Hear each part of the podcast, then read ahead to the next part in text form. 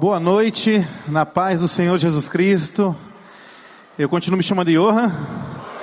Oi, pessoal, um prazer estar com vocês nessa noite tão especial. E eu gostaria de, nesse momento, ler com vocês um texto da palavra de Deus que está lá em Lucas capítulo 2.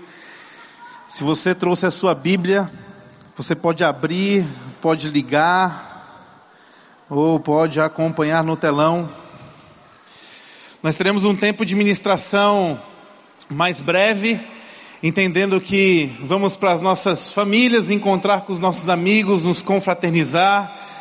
Há também aqueles que vão para a Praça do Ferreira numa ação missional.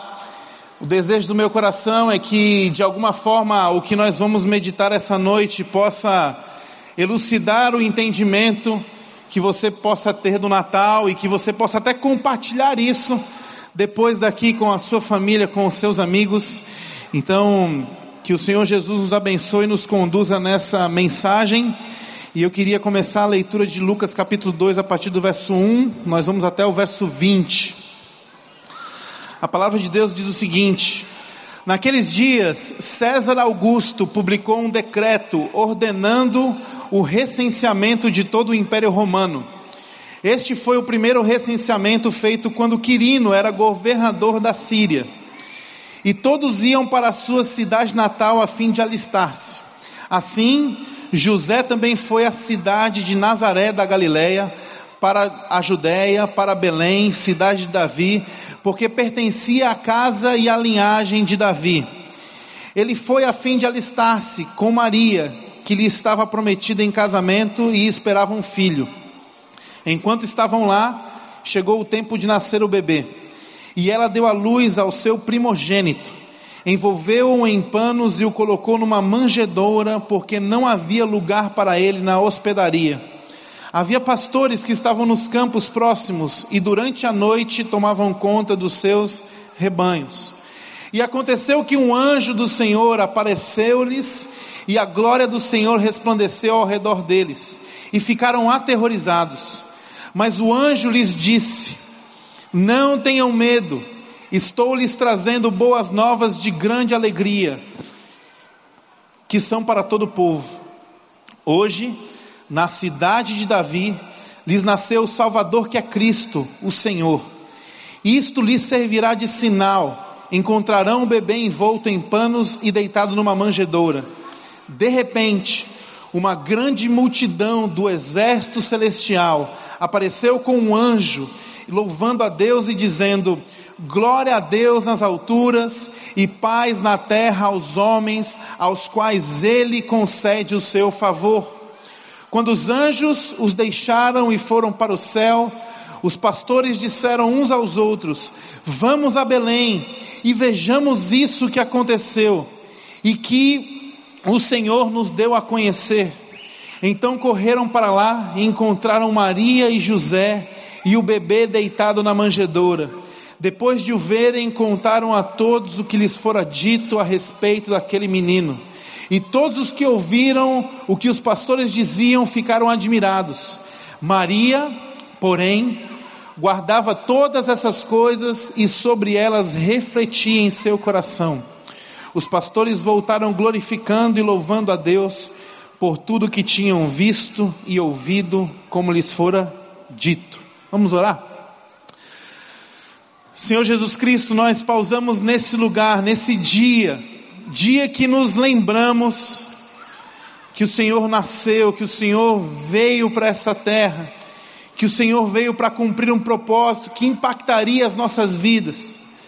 A nossa oração, Senhor, nesse instante, é que Teu Espírito Santo possa trazer luz ao nosso entendimento e que o nosso coração possa receber essa palavra de tal forma que nós possamos sair desse lugar diferentes, que o nosso coração possa receber essa palavra de tal forma que aqueles que nos encontrar, que nós iremos encontrar depois aqui, possam saber das boas novas do Evangelho.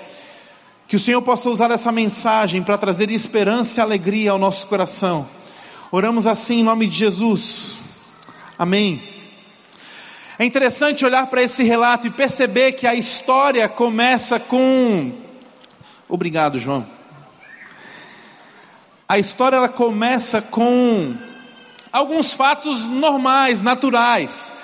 A Bíblia, Lucas relata aqui que os pastores estavam no campo pastoreando, pastoreando as suas ovelhas, isso era algo natural, era a função daqueles pastores, era pastorear a sua ovelha. A Bíblia relata que uma mulher grávida começa a entrar em trabalho de parto, né, numa hora inesperada. Isso também é um tanto quanto natural, ninguém sabe a hora, ninguém sabe o momento. Aquela mulher tentou buscar, junto com o seu marido, um abrigo, ela não conseguiu, ela teve que improvisar, ir para um local que não era tão adequado então, isso nós podemos olhar também e dizer: não, até aí, tudo natural, tudo normal, essas coisas acontecem, imprevistos acontecem, mas aí a história de Lucas ela muda o curso, ela sai do ambiente natural, rotineiro, normal, e algo sobrenatural acontece.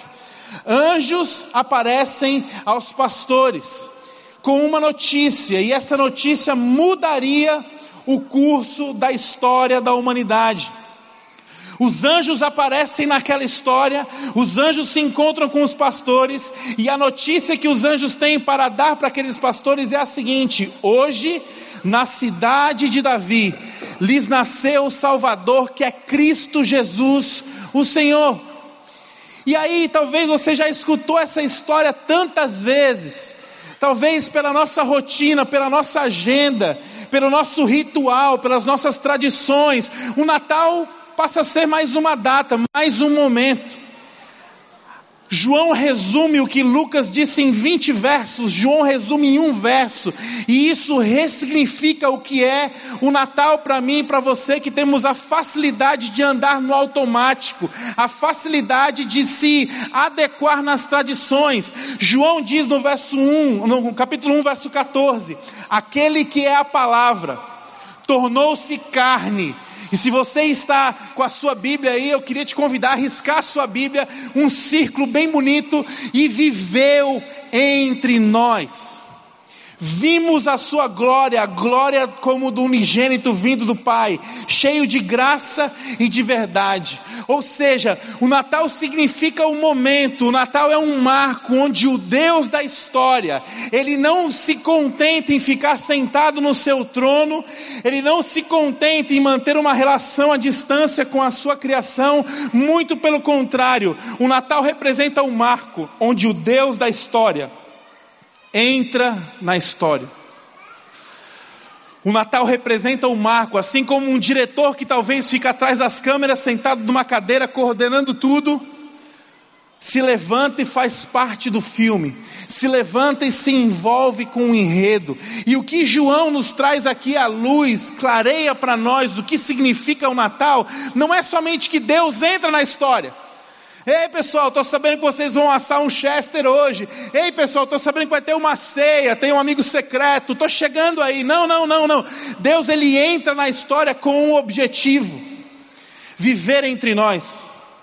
A palavra tornou-se carne e viveu entre nós. Ele entrou na nossa vida, ele entrou na nossa história, não para dividir o calendário em antes de Cristo ou depois de Cristo, mas ele entrou na história para viver conosco. Deus se torna carne, se torna um homem, nasceu como um de nós. Vamos refletir um pouco sobre isso. Você tem ideia do que significa o Deus do universo, o Deus todo-poderoso, ele deixa a sua glória, Filipenses capítulo 2 fala sobre isso, ele deixa a sua glória e ele se conforma à imagem de um ser humano, para que eu e você pudéssemos ter vínculo com ele, para que eu e você pudéssemos nos relacionar com ele. Qual maior demonstração de interesse, qual maior demonstração de desejo de relacionar-se do que se tornar um de nós? Ele veio como uma pessoa, ele entrou na humanidade, não mais como uma sarça ardente, percebe? No Velho Testamento, quando Deus se encontra com Moisés, era um arbusto que pegava fogo. Quando os israelitas, os hebreus saem do Egito e peregrinam pelo deserto, Deus se manifestava ali através de uma coluna de fogo, uma coluna de vento. Agora, esse Deus que se manifesta ao povo, ele vem em forma de uma pessoa, não mais como um ser místico, não mais como algo abstrato, não mais como um fenômeno, ele vem como um homem. O Natal então representa esse marco, Deus entrando na história. Nós não podemos dizer somente que Deus entrou na história. Na verdade, o Evangelho nos revela que a pessoa do Senhor Jesus Cristo não só entrou na história, mas também interrompeu a história. Como assim? Mateus verso, capítulo 4, verso 16. O povo vivia nas trevas, o povo que vivia nas trevas viu uma grande luz sobre os que viviam na terra da sombra da morte, raiou uma luz. A nossa história antes do Senhor Jesus Cristo era uma história normal, e sabe qual era o curso natural da humanidade? A própria destruição. Eu e você, pelos nossos desejos lascivos, pelo nosso desejo de independência, lá atrás nós fizemos uma escolha que foi abandonar os desígnios de Deus andar na nossa própria força. Algumas pessoas às vezes olham para Herodes e categorizam Herodes como um tirano, mas eu e você nós somos parecidos com esse homem. Nós achamos que somos o dono da nossa própria vida, dono da nossa própria história, que temos um trono que é capaz de controlar a nossa vida e a vida de outros. Jesus ele vem interromper essa história, sabe por quê? Porque há caminhos que para o homem parecem direitos, mas no final são caminhos de morte. A humanidade estava condenada à ruína. O Natal significa o marco onde Jesus entra e ele interrompe essa história. Ele olha para essa história que teria no fim a desgraça e ele dá um chega, ele dá um basta. E ele entra na história para reverter essa história. O curso normal era a morte. Reflita que interessante, quando os anjos aparecem para os pastores, sabe qual é a reação dos pastores? Medo.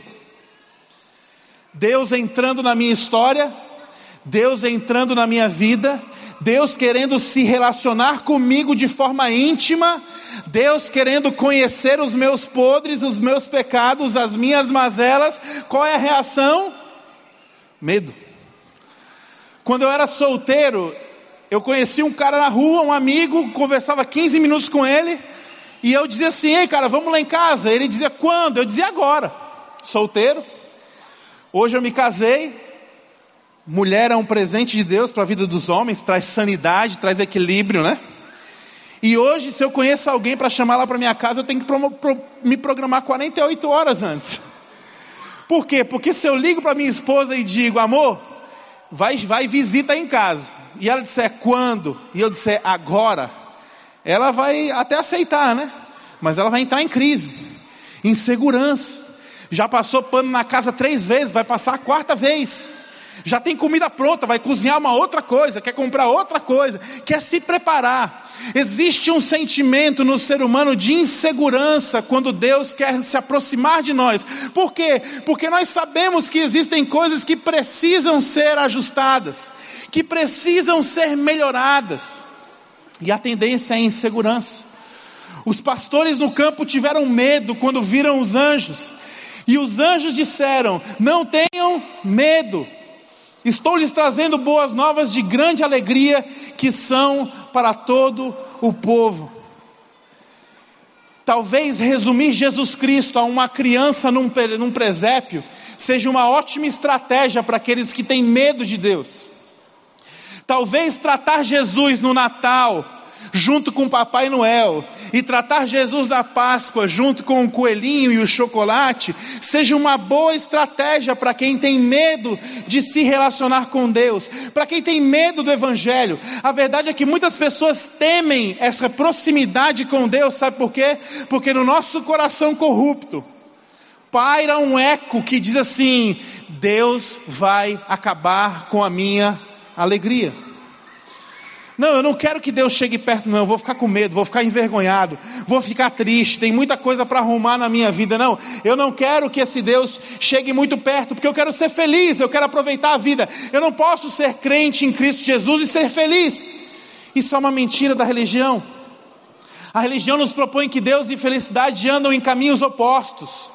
Se divertir não é para alguém santo, se divertir não é para alguém que anda com Jesus. Talvez alguém aqui já escutou isso de criança. Menino, se comporta, porque senão Deus te castiga. Então a nossa relação com Deus é uma relação muitas vezes baseada no medo, e nós achamos que se aproximar de Deus significa perder a nossa alegria. Isso é uma mentira. Nunca houve tal coisa tão longe da verdade. Por quê? Porque Deus inventou a felicidade. Porque através de Jesus nós podemos entender que alegria e evangelho são inseparáveis. O que os anjos vieram anunciar eram boas novas de grande alegria. Não se separa. Evangelho significa boa nova, certo? Evangelho e alegria não se separam a tal ponto que, mesmo no meio à dor, nós podemos sentir alegria. Mesmo no meio à escassez, o crente em Cristo Jesus é capaz de encontrar alegria. Mesmo na tribulação, os discípulos de Jesus são capazes de encontrar alegria. Mesmo nas provações, nós podemos ter um motivo de grande alegria. Tiago capítulo 1, verso 2 e 3 diz isso: Meus irmãos, Considerem motivo de grande alegria o fato de vocês passarem por diversas provações, pois vocês sabem que a prova da sua fé produz perseverança.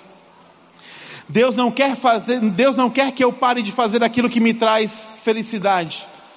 Deus entra na minha história e quer entrar na sua história e entra na sua história, porque Ele quer que eu e você possamos parar de fazer aquilo que nos destrói e de quando em quando nós somos lembrados disso.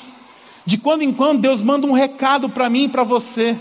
Olha, eu quero que você pare de fazer aquilo que te destrói. De quando em quando Deus coloca alguém na sua vida para te lembrar disso. Eu quero que você pare de fazer aquilo que lhe destrói. Qual o sentimento causado numa família quando um bebê se aproxima, quando um bebê nasce? Deus veio para que possamos nos sentir dessa forma. O problema é nosso orgulho, o problema é nossa vergonha.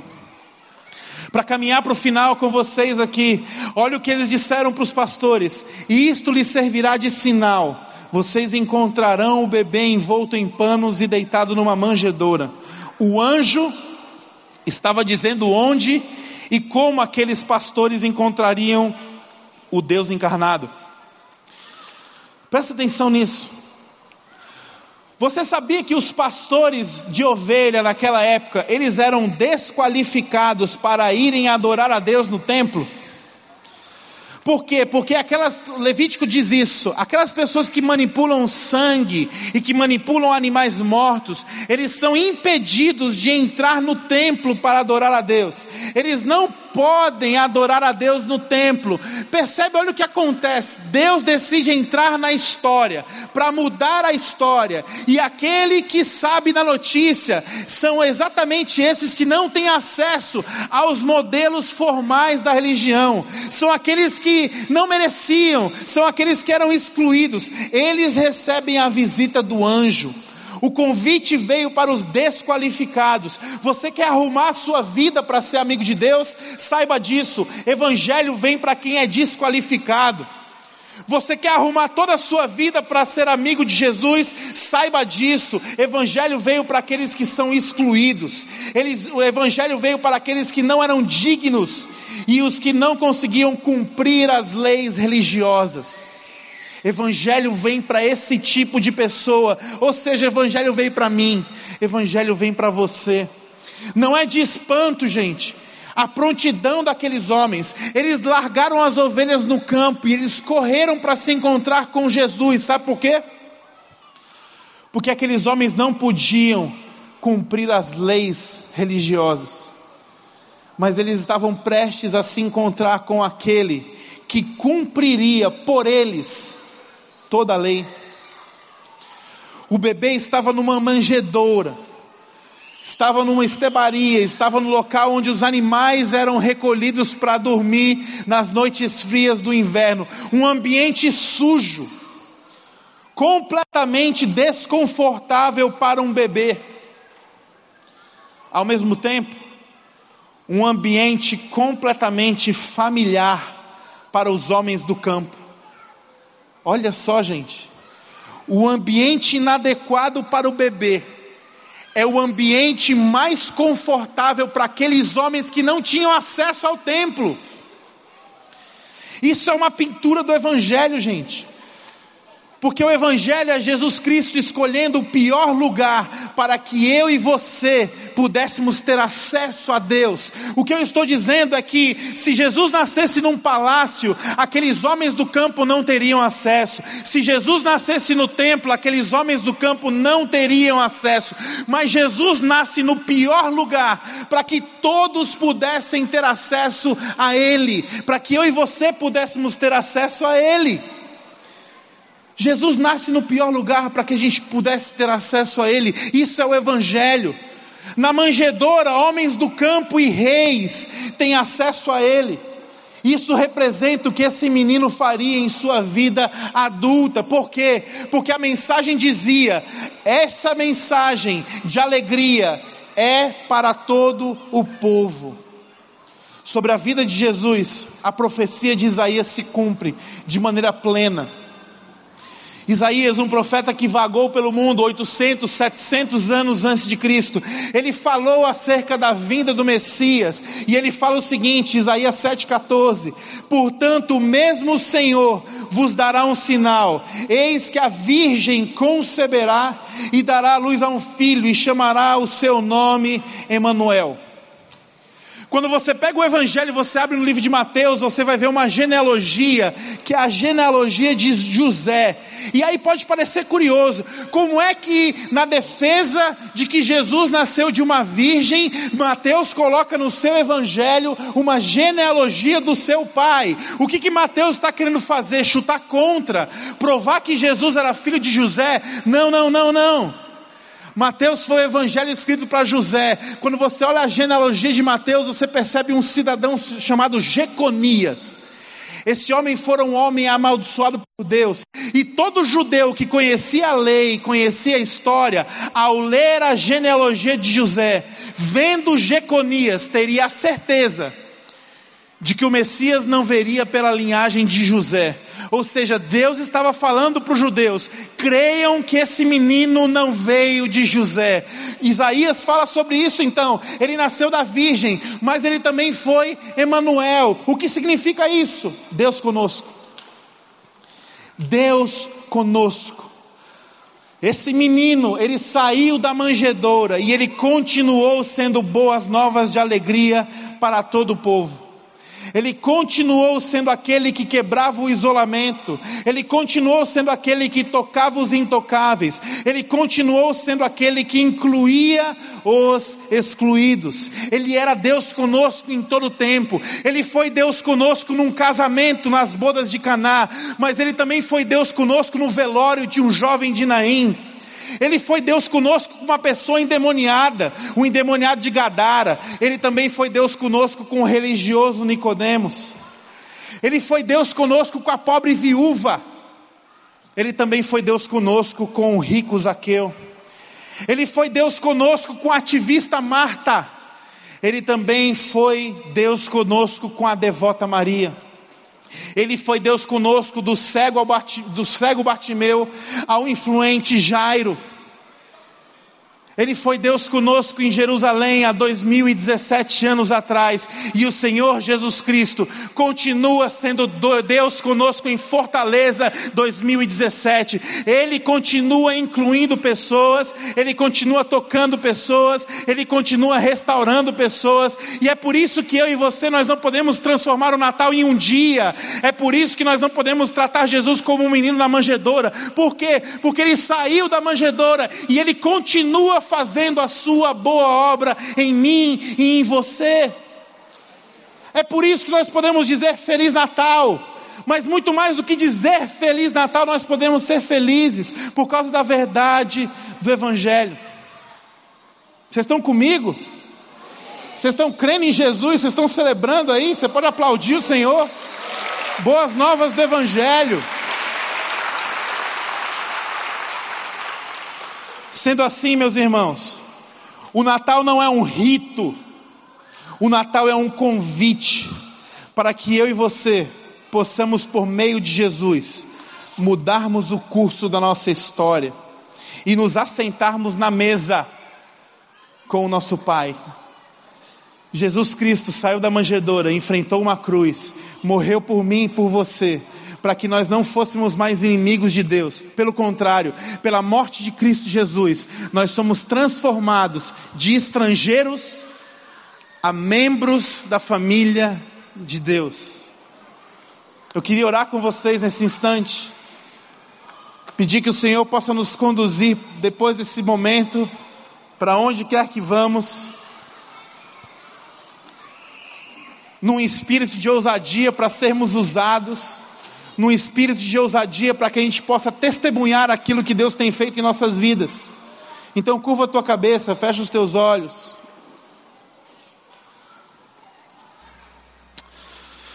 Senhor Jesus, nós queremos pausar aqui, Senhor, mais uma vez, para dizer que nós não somos impulsionados por um espírito de Natal nós queremos ser movidos pelo Teu Espírito Santo, Senhor. Nós não somos movidos por uma cultura secular capitalista que está atrás de dinheiro.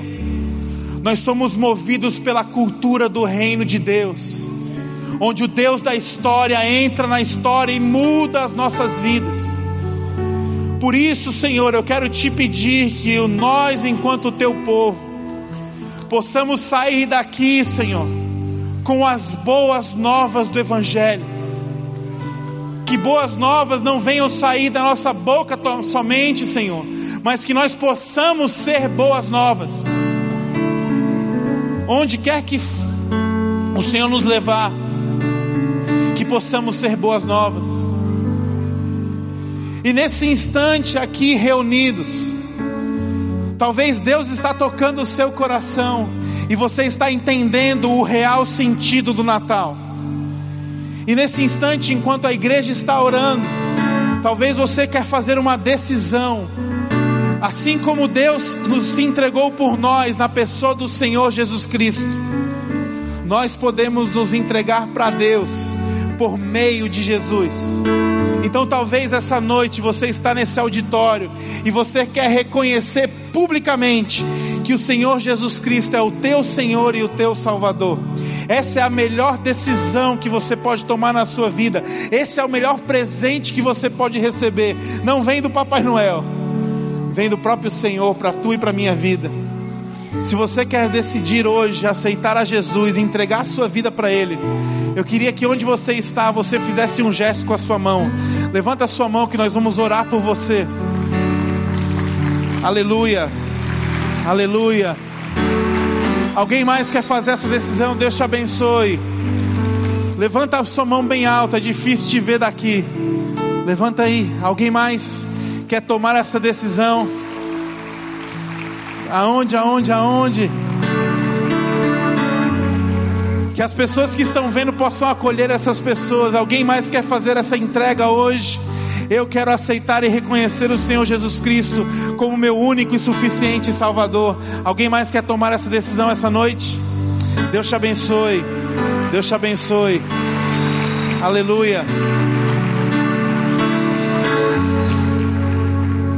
Alguém mais quer fazer isso? Eu não quero insistir, mas é um momento muito especial, é isso que divide a vida de um homem. Jesus, que, nós, que o Senhor possa abençoar a vida dessas pessoas, Senhor. E assim como o Senhor entrou de forma real no mundo, há 2017 anos atrás, e dividiu a história do mundo, a nossa oração é que o Senhor possa dividir a história desses amados a nossa oração é que esses amados possam te receber de verdade e se encontrar contigo, assim como aqueles homens do campo se encontraram contigo na manjedoura. Que essas pessoas que fazem uma entrega hoje, elas possam se encontrar contigo diariamente, através da tua palavra, caminhando com os irmãos, sendo amados e cuidados em grupos de relacionamento que eles possam sair daqui tendo a certeza de que eles fazem parte da família de Deus. Nós queremos abençoá-los. Aproveitamos esse momento para interceder por tudo aquilo que vai acontecer na Praça do Ferreira. Ó oh Deus, dá palavra para os teus filhos, que seja levado amor, conforto, graça e misericórdia, e que essas pessoas que serão servidas ali, elas possam entender que elas estão sendo servidas pelo próprio corpo do Cristo, que continua vivo e reina. Que o Senhor possa transformar histórias hoje. É isso que nós oramos. E assim nós agradecemos. Em nome de Jesus. Amém.